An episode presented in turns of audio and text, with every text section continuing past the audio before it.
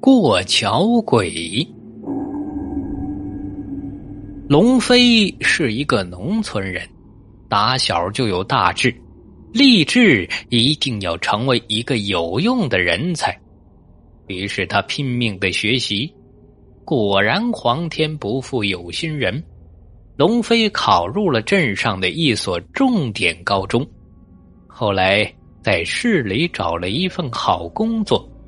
工资颇丰，打算接自己的父母到城里去住。但是双亲以农村习惯为由，拒绝了龙飞的邀请。龙飞只是提出希望父母来城里住，但每一次都被拒绝，于是只好作罢。日子就这么不快不慢的过着。有一次。龙飞接到家里人来了电话，说是他九十岁的奶奶从二楼上摔下来了，然后也没说人伤的严不严重，就把这电话给挂了。这一头，龙飞这个着急呀，从小奶奶就十分的疼爱自己，出了这事儿，龙飞的心里可是七上八下的，当即订了返乡的车票。他那天搭乘大巴到隔壁村，已经是晚上十点了。大巴是最后的一班车，半路还因为车子的问题耽搁了半个小时。他要是回自己的村子的话，要经过一条十多米的石桥。这石桥是上世纪末政府给修建的，硬实的很，安全性也很高。大水也无法冲垮，但在此时，站在隔壁村口的龙飞就愣住了。他看着那条奔流向前的小溪，不由得愣了出神在他的印象里，自己站着的这个位置，好像就是那条石桥的位置。可是，这眼前什么都没有。这一下子可把龙飞给急坏了，没了石桥，他怎么回家呢？他着急的在原地踱步，想不出一个办法来。但是他知道，因为为了方便村民出入，在另外一个村落也有一条木桥，虽然说这安全性不像石桥那么大。但给村民们方便出入还是可行的，并不是龙飞不想往那边去，只是那个位置实在是太远了，距离现在站着的地方要有一个多小时的路程。农村的路本来就不平坦，很多地方都是弯弯曲曲的。要经过那里，还要经过一大片的坟地。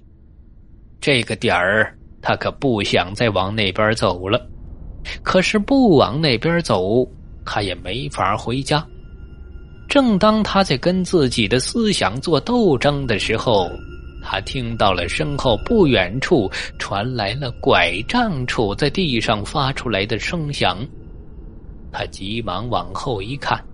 就看到一个身影，由马路的另一头缓缓的往自己的方向走过来。这时，龙飞就有点奇怪了。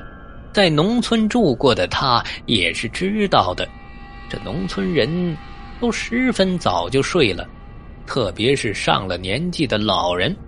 现在这么晚了，哪户人家还舍得让自己家的老人出来在外面走呢？想着想着，老人已经走到了自己的眼前。龙飞看清楚了，老人一身穿着深蓝色的衣服，借助路旁微弱的灯光，那衣服的质量看上去就像丝绸，裤子则是黑色的，脚下还穿着黑色的布鞋，就是那种只有死人才会穿的打扮。头顶上还戴着一顶帽子，不过当时龙飞可没想那么多，他一心想着要赶紧回家探望自己的奶奶。老人走到龙飞的眼前，就问道：“小伙子，这大半夜的，在这干啥呢？哪不回家呢？”龙飞一听，连忙回答道：“老人家，不是我不想回呀，说出来不怕您笑话。今天接到了家人来的电话。”说我奶奶从楼上摔下来，我这不赶紧赶回来看她吗？可是这石桥怎么就突然不见了呢？老人笑笑的说道：“哈哈哈哈！你说那个石桥啊，啊，前阵子刮台风被吹毁了，也不用担心。哦，这附近呢还有另外一座桥。”我带你走过去。说完，老人就迈着蹒跚的脚步往前头的方向走去。龙飞听完，心中大喜，那可真是太好了，紧跟在老人的身后。只走了两分钟，就看见一条白色的拱桥呈现在眼前。那条桥是全白色的。没有一点其他的杂色，看起来特别像是在电影里那种专门给死人过桥去投胎的纸桥。当时龙飞就想打退堂鼓了，因为他看到那个桥的质量弱不禁风的，轻轻的打一个喷嚏就仿佛能把他给吹走。但是，碍于是老人把自己带到这里的。想帮助自己到村里去，龙飞也只好硬着头皮上了。可是，奇怪的事情发生了。当他的脚踩在了桥上，他发现，被自己看似弱不禁风的桥，竟然坚硬无比。龙飞难以置信的用手敲了敲，很疼。老人又说道。快走吧，小伙子，家人还在等你呢。龙飞回过神来，连忙的朝对岸跑过去。但跑到了对岸，想回过头来谢谢老人的时候，龙飞突然发现，老人的身影早已不见了。桥上空空的，也不容他多想。他头也不回的赶紧往家的方向跑去，打开门就看到了爸爸妈妈还有奶奶，几个人一起有说有笑的围着炉子打边炉。后来才知道啊，这家人是因为担心龙飞婚姻大事，想要让他回家相亲，但是龙飞那个脾气绝对是不可能为了相亲的事儿。回家的，所以这家人就想出这么一招让他回家的办法。龙飞知道实情后，虽然心里很生气，但是也知道家人是为了自己好，也就算了。